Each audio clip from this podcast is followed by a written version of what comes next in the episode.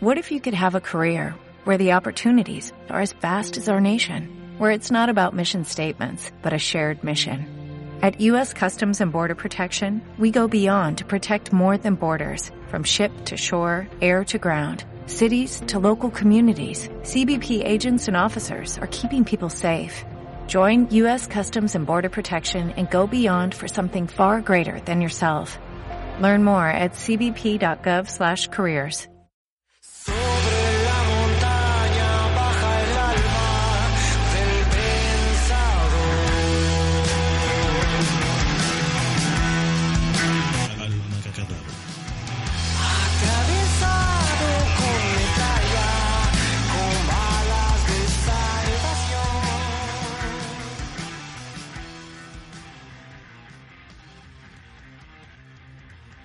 ¿cómo estamos?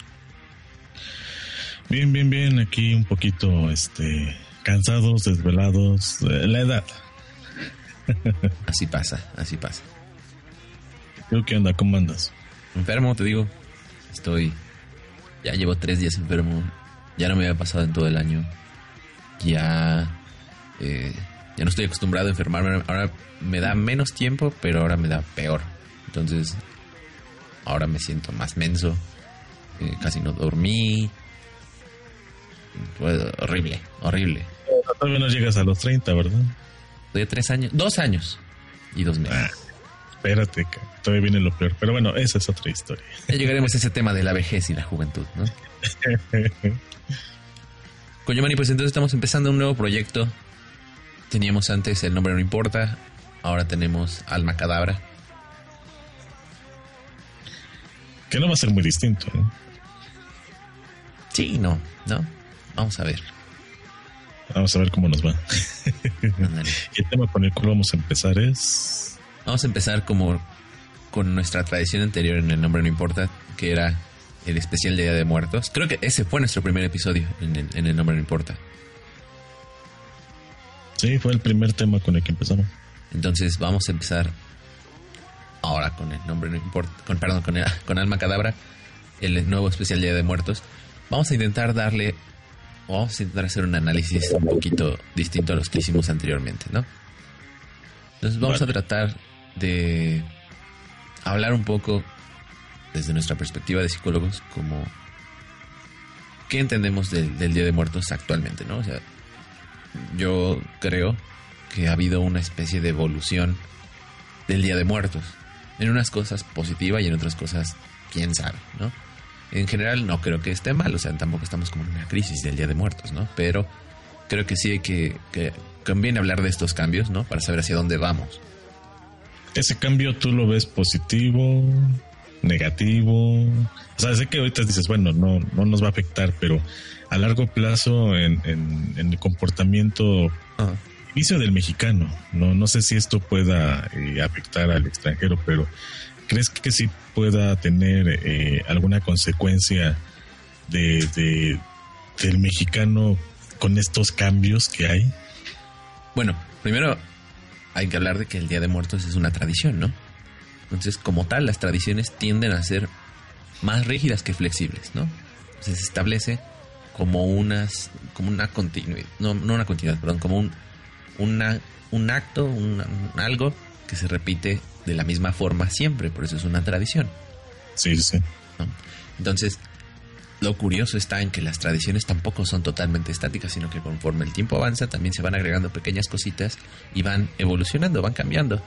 Eh, pero está, es, es una contradicción bien interesante, ¿no? El, el tratar de mantener las tradiciones como son versus la natural evolución de las, de las tradiciones. Todas las tradiciones han pasado por un proceso de cambio, ¿no? La cosa es, ¿nos sirve de algo estar al tanto de esos cambios de las tradiciones? Llámese el que sea, ¿no? Ahorita estamos hablando de, muertos, pero por ejemplo está las posadas en, el, en Navidad, ¿no?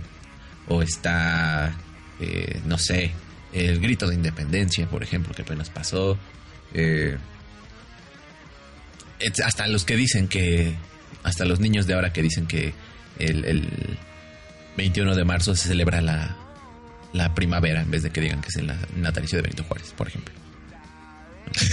Entonces, O sea, son, son pequeñas cosas que uno no puede parar. O sea, como sociedad no las podemos parar, ni como individuos las podemos parar. Podemos decidir no hacerlas, pero el cambio no lo podemos parar, ni tampoco podemos cambiar eh, drásticamente una, una tradición. Entonces está, está como en, ese, en esa contradicción, ¿no? Va a cambiar, pero también se trata de... La misma tradición busca mantenerse estática en el tiempo, ¿no? Entonces, lógicamente que algunos de esos cambios a muchas personas no les van a gustar y muchas personas también les va a gustar que haya cambios, que intenten cosas nuevas, ¿no? Entonces, Eso, y, y porque todos, a ver, es que por lo menos en México, ¿cuántos estados somos? 31. No, ya 32. Dos, ¿no? Porque ya la Ciudad de México dejó de ser Distrito Federal, ahora ya es un estado. Más eh, todo lo que era, eh, la, sobre todo la parte sur, porque lo que es Día de Muertos era más como del, del Bajío hacia el sur, ¿no? Sureste de México. Entonces también podríamos un poquito Guatemala, un poquito Belice, pero el Día de Muertos eh, es muy distinto en cada parte del país. Aún así, Ujú. se intentó, ves, con, con la película de Coco, eh, sabiendo que esta empresa hace una investigación de años para hacer sus películas, se basó solo en Oaxaca, en Guanajuato y no me acuerdo qué otro estado más para hacer la película y pues claro que muchos eh, dieron el grito al cielo de eso no es Día de Muertos, ¿no? Mm. Entonces eh, vemos que eh, este día es tan diverso que ahora sí que hay contradicciones y hay similitudes dentro del país y también hay una lucha constante con eh, los extranjeros que vienen y que dicen, ¿sabes qué? Pues va a ser el Día de Muertos, pero vamos a añadirle esto para y, y la, y la tradición se empieza a modificar. Exactamente, y, y con lo que dices, yo, yo creo, no sé tú, pero sí he notado como de acá, de, ¿qué será? 12 años para acá, que, que ha comenzado también esta onda de... O bueno, que yo comencé como a notar que había algo distinto en el Día de Muertos. O sea, que yo me comencé a, también a dar cuenta de que el Día de Muertos no nada más era lo que te decía la lámina del Día de Muertos, ¿no? Cuando la comprabas en la, en la tiendita. Es más allá de eso. Pero entonces, ¿hasta qué punto, como dices tú, si es tan variado en todos, en todos los estados y si constantemente va a estar cambiando, entonces ¿a qué le podemos llamar el Día de Muertos? ¿No? Y, y- y como dices, no, Pr- primero tenemos la película de Coco, que pues sí, realmente tuvieron que condensar lo más posible la idea del Día de Muertos. No creo que en esa parte la idea esencial del Día de Muertos sí está en la película Coco, por lo Sí. menos para mí. Esta parte de recordar a los difuntos, ¿no? De repente se ve que van al... al- eh, esta parte de la idea de que es importante mantener en la memoria a, a esa persona de la familia para que siga viva, ¿no? Porque es la parte esencial de Día de Muertos. Exactamente, ese es el núcleo de la tradición, ¿no? Qué bueno que lo mencionas. Pero hay varias cositas alrededor de ese núcleo de la tradición que cambian, ¿no? Y, digamos, lo esencial sería la ofrenda, ¿no? Ya sea que vayas tú a la tumba a- a comer con la familia, o que hagas la ofrenda en tu casa, o que hagas una ofrenda monumental y pueda pasar todas las personas a tu casa, pero tiene ese matiz como hacia lo familiar, ¿no? Y sobre todo, eh, al la convivencia. Porque, a ver, algo que a veces no nos damos cuenta y que los extranjeros vienen y ahora sí que nos los describen porque es distinto verlo desde afuera que verlo desde adentro, es como la familia, aún que todavía estamos como en ese proceso de querer ser un país de primer mundo donde pues a los 18 es de, ¿sabes qué? Salte de aquí, vámonos, vete a trabajar, haz tu vida, ¿no? Y ya déjame hacer la mía. Aquí en México eh, es algo muy distinto, ¿no? Aunque ya tienes mayoría de edad, aunque te separes, normalmente eh, hay una convivencia muy cercana, ¿no? De lo que es familia. Entonces, el Día de Muertos es todavía aún más decir, bueno, ¿sabes qué? Ya te fuiste físicamente, ya no estás aquí, pero todavía tenemos eh, en esencia esa parte de ven a la casa otra vez, ¿no? Ven, te vamos a recibir, te vamos a consentir, te vamos a dar lo que te gustaba. Entonces es como como algo muy, no sé si decirlo del mexicano, yo me atrevería a decir que es algo muy latino o Ajá. latinoamericano, en el que tratamos de que la familia sea aglomerada, no sea nuclear, sino sea aglomerada. Y creo que eh, el Día de Muertos es como la, la expresión, si no máxima, sí una de las más visibles en, en los últimos años hacia, eh, hacia afuera para decirle a, a los de primer mundo, oigan, eh, la familia es distinta a la que ustedes nos quieren venir a convencer que debe de ser, ¿no? Claro, y fíjate, en eso sí la película de Coco sí lo hizo muy bien. Eh, yo creo que para este momento ya todos los que están escuchando este podcast ya vieron Coco, saben más o menos de qué trata. Pero cuando el niño, se llama Miguel, ¿no el niño? Eh, sí, Encuentra por primera vez, pasa hacia el mundo de los muertos y se encuentra por primera vez con sus familiares. Que son general, si te fijas, no se encuentra con ningún familiar de la familia nuclear, o sea, no se encuentra con un hermano muerto, no se encuentra, sino, sino se encuentra con familia extendida, se encuentra con el tío, con la tía segunda, con la abuela, o sea, familia más allá del círculo inicial familiar, ¿no? Mm, Y lo reciben como de una manera bien distinta a como se reciben las familias en, en otro tipo de, por ejemplo, de películas estadounidenses, ¿no? Donde la familia solo se ve en Navidad, donde de repente los tíos son medio molestos, donde los, los sobrinos conviven ellos solos y los tíos se quedan a- con los tíos, ¿no? Entonces como que muestran esa, esa faceta que tú dices de la familia como agal- amalgamada, ¿no? O sea, como, como, un- como una gran...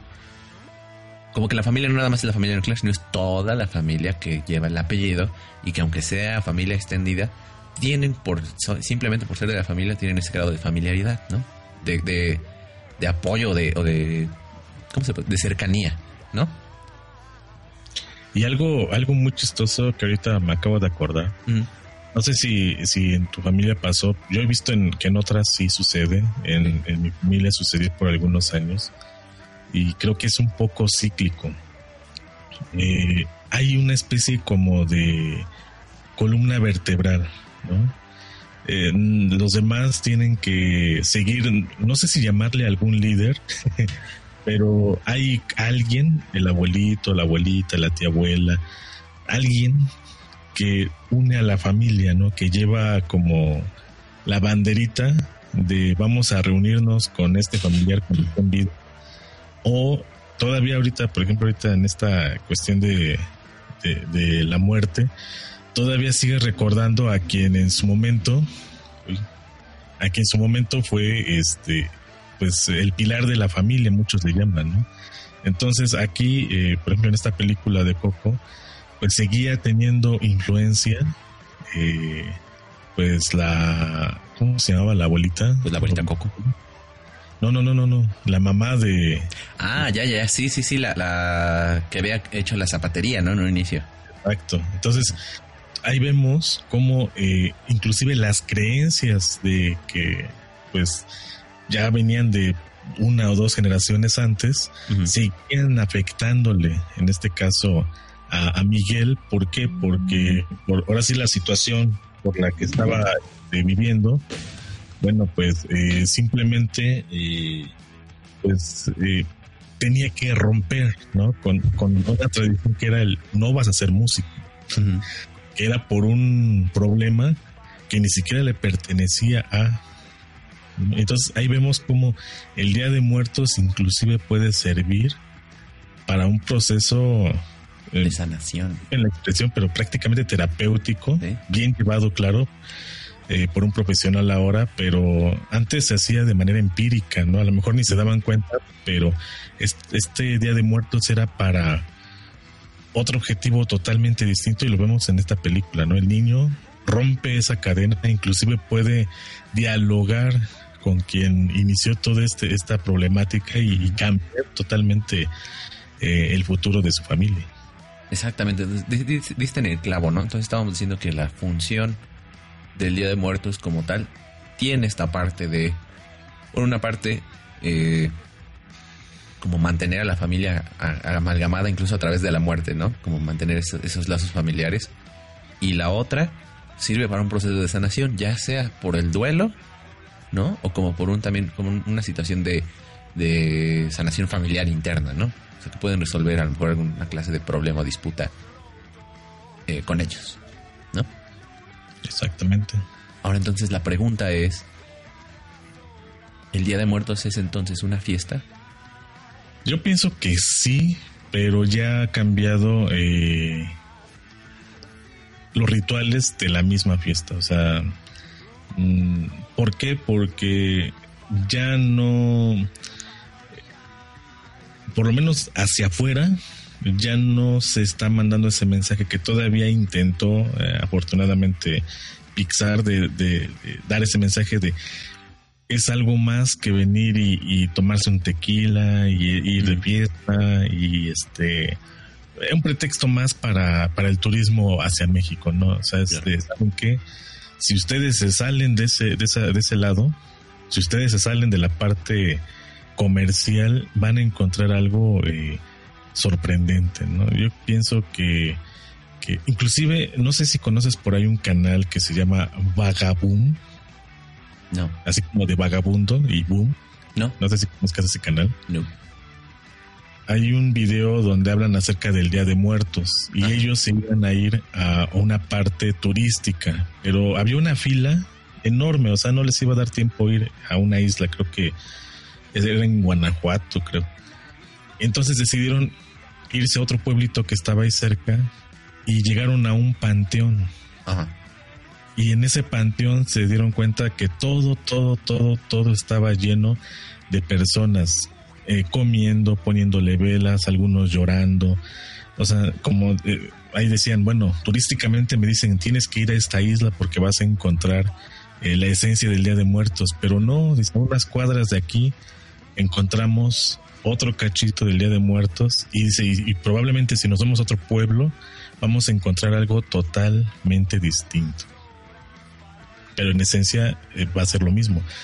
Eh, intentar sanar ¿no? la pérdida de, de algún familiar.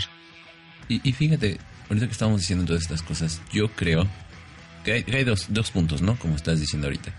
Uno es, yo creo que hasta cierto, en cierta medida, no sé si mucha o poca, pero sí ha influenciado cómo los otros, y con los otros me refiero a cualquier extranjero, eh, perciben que es el Día de Muertos. Sí. Y la otra es que también la sociedad ha cambiado. ¿no? Por una parte, creo que ya las familias ya no son tan amalgamadas como antes. Por lo menos ya no viven cerca, ¿no? Esa es una. Y la otra, pues que, digamos, los las formas de familia también han cambiado. Entonces, ya no se lleva tanto esta jerarquía como estábamos diciendo en un principio, familiar, sino es más bien pequeños núcleos familiares, ¿no? Entonces, creo que por esa parte eh, han cambiado. O, o, bueno, a lo mejor en cierta forma podrían explicar estas dos cosas. La cuestión es entonces, ¿qué va a pasar con el Día de Muertos? O, o por lo menos estar conscientes, ¿no? De qué está pasando y hacia dónde está yendo. Digamos, para saber que también esta función que tenía inicialmente, ¿no? O sea, eh, en contraste, por ejemplo, el Halloween, ¿no? Eh, no tiene ninguna función eh, cultural. Bueno, cultural sí, ¿no? Pero ninguna, ninguna función como, como... ¿Cómo le podemos llamar? Como una función familiar. O, o digamos, por lo menos en ese nivel tan más profundo, ¿no? O sea, porque no dudo que las familias que van a hacer Halloween eh, se diviertan y tengan una tradición de Halloween, pero van más hacia, hacia la parte, como tú decías, comercial, ¿no? Ahora, también hay que tener en cuenta la función del Día de Muertos antes de la familia. O sea, el Día de Muertos no siempre este, fue, digamos, para mantener esta estructura familiar como la vemos en la película de Coco y como fue en el siglo pasado, sino antes era también para eh, dar cierto estatus a los que eran sacerdotes, a los que eran guerreros, a los que eran, eh, digamos, dependiendo del de el, el lugar en la sociedad en la que estaban, era el, el lugar que iban a ocupar en, en, en- ahora sí que en el mundo de los muertos o en, en el Mictlán, ¿no? En aquel entonces. Entonces, no, no era como ahora lo vemos, ¿no? Así algo muy familiar. Pienso que esa fue una de las primeras transformaciones, ¿no? Donde, porque podemos recordar cómo este camino de los muertos, ¿no? Sobre todo la parte de los mexicas, que fueron los que dominaron una buena parte de, del territorio por un- un- un- varios años. Y ves, no, ves que mencionaba mucho al Xoloscuintle, Sí. que era como que el guardián que hacía que desde que te morías te acompañaba hasta llegar a- al Mictlán. Entonces, eh, aquí el detalle es que sigue siendo en esencia, ¿no? Este acompañamiento, esta, este, eh, este objetivo de, de poder llegar ¿no? a- al mundo de los muertos, pero eh, ya en esta combinación por la conquista, bueno, poco a poquito se fueron mezclando ideologías, mezclando eh, también idiosincrasias, mez- mezclando muchas cosas hasta que comenzó a adaptarse lo que era el Día de Muertos a eh, lo que ya fue la estructura social española y ya vemos lo que es en la actualidad todavía en algunos casos intentando no este rescatar esta parte de la familia como tú bien mencionas ahora que prácticamente ya no existe porque esto que antes era fácil no para crear un árbol genealógico hoy se, se torna muy complicado porque ya hay familias eh, separadas, hay familias de muchos tipos, ¿no? Que yo creo que a un niño que dentro de unos 15, 20 años le dejan hacer su árbol genealógico, prácticamente va a ser un, eh, ¿cómo se le dice en psicología? Un eh, genograma, Sí. ¿no? Eh, donde ya van a tener que poner ahí quién era su papá, quién era su mamá, quién ahora es su papá, quién es ahora su mamá, cuántas separaciones, si está ahí o ya falleció. van a tener que hacer algo ya muy rebuscado a comparación de, bueno, por lo menos a mí me tocó cuando era niño, Ajá. todavía fue este que era bueno tengo mis papás mis abuelos y muy poquitos eran los que decían bueno mis papás no están juntos pero tengo una familia por aquí y una familia por allá y ya pero hoy en día esto es un poquito más complicado y en 20 30 años va a ser todavía aún más Claro. Entonces, la, la cuestión es que entonces pareciera que, lógicamente, ¿no? Lo que decíamos en un principio, la, la tradición, las tradiciones en general tienden a cambiar con el tiempo y tienden a hacerse, bueno, a, a perder esa, esa idea original, ¿no? Eh, bueno, o la verdad no sé, eso sí, la verdad no sé si, si tienden a perder esa idea original, pero eh, digamos, ¿cuánto, ¿cuánto tiempo llevamos de celebrar el, el Día de Muertos como Día de Muertos como se supone que lo conocemos? Pues realmente es muy poco el tiempo, ¿no? Ahora, el Sí. Día de Muertos como tal, como Día de Muertos, lleva eh, milenios, al parecer, siendo, siendo celebrado entre comillas, ¿no? Entonces, eh, por ejemplo, todavía, cuando ahorita en el momento en que estamos grabando este, este podcast, todavía no salen los eventos culturales que va a haber con respecto al Día de Muertos aquí en Puebla. ¿no? Pero generalmente tiene unos años que más o menos sea eh, también no institucionalizado. Entonces se está el corredor de ofrendas, que cada dependencia de gobierno pone su ofrenda. Está el concurso de ofrendas de la Casa de la Cultura. Está un desfile. Están representaciones. Y la verdad creo que hasta ahí, ¿no? no y que ha ido tomando fuerza ya no tanto por la familia sino por eh, bueno acaba de acaba de pasar hace algunos días lo del 2 de octubre no Sí. eh, se ha llevado esto de las ofrendas, por ejemplo, a, a mantener con, con vida eh, el recuerdo de pues matanzas ¿no? que hubo durante la época del PRI, del. PAN, que sigue habiendo ahorita con Morena, ¿no? O sea, no, no, no, no han desaparecido y no sé si desaparecerán, pero eh, ya se ha llevado a algo ya un poquito más macro, ¿no? Exacto. Y entonces eh, esta, esta, esta celebración ya no se torna tanto como celebración, ya se torna o comienza a tomarse como una herramienta inclusive de denuncia. ¿no? Exacto, y, y- y lo que decíamos, o sea, realmente no se puede parar porque ha sido la evolución, ¿no? O sea, en el concurso de ofrendas de la Casa de la Cultura se hacen ofrendas a personas que tú no conoces. ¿no? Seguramente va a haber en este año una ofrenda a José José. Hubo 20.000 ofrendas de Juan Gabriel cuando falleció Juan Gabriel. Y. O sea, es, es natural. ¿no? Entonces es lógico que también se evolucione la ofrenda hacia una cuestión ya, eh, como dices tú, una cuestión social macro, ¿no? Con tintes políticos, con tintes de denuncia, ¿no? Es lógico. Pero también tiene esta otra parte, decíamos, ¿no? Este- Esto, esto que estás explicando a lo mejor tiene, tiene sentido si lo explicamos desde la forma de, de que la sociedad está cambiando y de que la sociedad influye en la, en la forma en la que se van a expresar esta tradición, ¿no? Pero también la forma en la que otras personas ven la tradición y cómo nosotros adaptamos esa forma que, nosotros, que ellos ven. Por ejemplo, eh, cuando en la película de James Bond, no me acuerdo cuál es, una de las nuevas, en la que James Bond está en México y va por el desfile este de las calaveras, ¿no? Entonces, eh, creo que esa, esa imagen de que la, la- el Día de Muertos, eh, déjame que pase esto. Creo que esa imagen de que el Día de Muertos también es una cuestión social, una fiesta en la que todos nos disfrazamos de calacas y entonces vamos por las calles porque amamos a la muerte y entendemos la muerte diferente, pues como que también retroalimentó esta onda de que ahora se hacen los desfiles de las calaveras y todo el mundo sale disfrazado de calaveras sin ninguna otra razón, o sea, realmente está más despegado de la tradición, pero entra, entra dentro de la tradición porque tiene esta temática, ¿no? De la muerte, pero realmente esa parte no está haciendo alusión a ninguna de las funciones que decíamos al principio de, del Día de Muertos, que era lo de la familia amalgamada y lo de la sanación, ¿no? Una especie de curación familiar, ¿no? Mm. Entonces, tal parece que hacia allá va, ¿no? Fíjate, eh, curiosamente, Coco, mm, yo pensé que iba a traer esta cuestión de, de Halloweenizar el Día de Muertos mucho más, y en realidad, a pesar de que decimos, o sea, realmente deben quitar varias cosas, realmente de repente sí le exageran un poquito, de repente, eh, pues sí, lo- lo- tuvieron que hacer una especie de, de, de estereotipo de la familia mexicana, ¿no? Se entiende, no tenían que resumir todo en, en muy poquito, ¿no?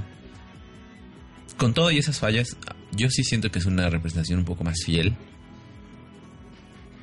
pero que, que tuvo como consecuencia que se volteara a ver esta parte, ¿no? De, qué es realmente el Día de Muertos. No sé si se ha hecho mucho este análisis de hacia dónde va como tradición. O si, lo que decíamos, no se puede parar. Ya tuvo, ya tiene ese rumbo, ya tiene esta, esta dirección, pero creo que sí podemos estar conscientes de qué es lo que podría pasar, ¿no? Realmente no puede pasar nada malo con que se modifiquen las tradiciones y lo que decíamos es natural que se, que se vayan modificando y que se transformen y que llegue un momento en el que el Día de Muertos va a ser eh, poner en Facebook este Feliz Día de Muertos a todos y una calequita, no sé. ¿No? Pero eh, conviene estar, estar consciente de, de los cambios porque también reflejan cambios en la sociedad, ¿no? A final de cuentas. Y cumple una función. Yo me acuerdo que cuando por ahí de mil, no, 1920, 1930, donde incluso se, me- o sea, México nace a partir de, de una primera guerra mundial. Nace después de, de el término, entre comillas, de una revolución mexicana. Comienza de de, em, de una etapa de la humanidad muy este compleja es donde nace México porque antes no como tal no no, no existía. Entonces el Día de Muertos eh, como tú mencionabas por ejemplo en el caso de la Catrina se convirtió en parte esencial gracias a, a muralistas, gracias a escultores, gracias a escritores. Se volvió una sociedad de élite por esta cuestión de, de aquellos que intentaban eh, de alguna manera man- eh, empezar a crear lo que era el concepto de- del mexicano. Sí. Ahora, esto nada más fue en, el- en la Ciudad de México. Para cuando llega a otros lugares, bueno, es como un teléfono descompuesto, ¿no? Claro. Eh, en algunos llega y en otros cuando llega se vuelve a transformar y se vuelve a transformar y se vuelve a transformar y es por eso que México sigue siendo tan diverso y tan rico tanto para nosotros mismos como para los que vienen a visitar o a quedarse inclusive. Entonces el Día de Muertos eh, su función es mantener viva la identidad del mexicano, pero es, como la identidad del mexicano es tan diversa, yo creo que jamás, jamás se va a terminar de explicar qué es el Día de Muertos, porque mientras nosotros digamos una cosa, el otro dice otra, y el otro dice otra, y el otro dice otra. Entonces, cuando yo escuché que, que Coco quería hacer esta película, no sé si tú lo pensaste, pero eh, lo pensé y lo escuché de muchos críticos, es de, va a ser eh, uno de los errores más grandes de Pixar, más grandes de Disney. Yo cuando vi el póster de Coco, para empezar no, no me expliqué por qué entre todos los nombres Coco, ¿no? Ya se entiende que es un- un- una forma de llamarle a alguien, ¿no? Pero ese fue uno. Y la otra que el, anuncio, el póster, era en papel picado, ¿no? Entonces, pues sí, yo pensé lo mismo, o sea, que era, que era ¿Cuál es el estereotipo del mexicano? ¿Y cuál es el estereotipo del Día de Muertos? Pues pégalo junto y órale, vamos a meter dos horas de chistes baratos con muy buena animación, pero. Pero. deshaciéndolo, ¿no? Y creo que al contrario. Ahora, mm, el pensamiento del mexicano se está adaptando al nuevo concepto de Día de Muertos. ¿Quién está eh, modificando el concepto de Día de Muertos? Porque, como bien men- mencionamos al principio, ya no es lo mismo que hace 30, 40 años. Claro. Hoy es, y aunque Coco intentó como poner un ancla para decir, espérense, eh, la tradición va más o menos por aquí, intentamos generalizar algo, ¿no? Eh, todo parece ser que la tendencia va a, a, a ser como lo veníamos viendo desde hace mínimo unos 15, 20 años. Eh, algo más eh, parecido al Halloween, algo más llevado a, a, a una especie como de carnaval, ¿no? Una especie como de, de desfile, una especie como de, de pues vengan y, y- y coman nuestros productos regionales, ¿no? Algo más turístico, cuando, eh, bueno, esta eh, idea de mantener lo que ya está en el pasado, pues te digo, la función que cumpliría o debería de cumplir es identidad y tendría que ser rescatado como tal, porque sería mucho más rico decir es una época de la identidad del, identidad del mexicano que una época para, para decir, pues vengan y visítenos, ¿no? Claro, Y- exactamente. Y, y fíjate, tú mencionaste dos cosas, ¿no? Una, una cosa es que el Día de Muertos nos dé identidad como mexicanos, o sea, podríamos decir, ¿no? Una cosa que nos identifica a nosotros como mexicanos es la relación que tenemos con la muerte. ¿no? Eso está bien.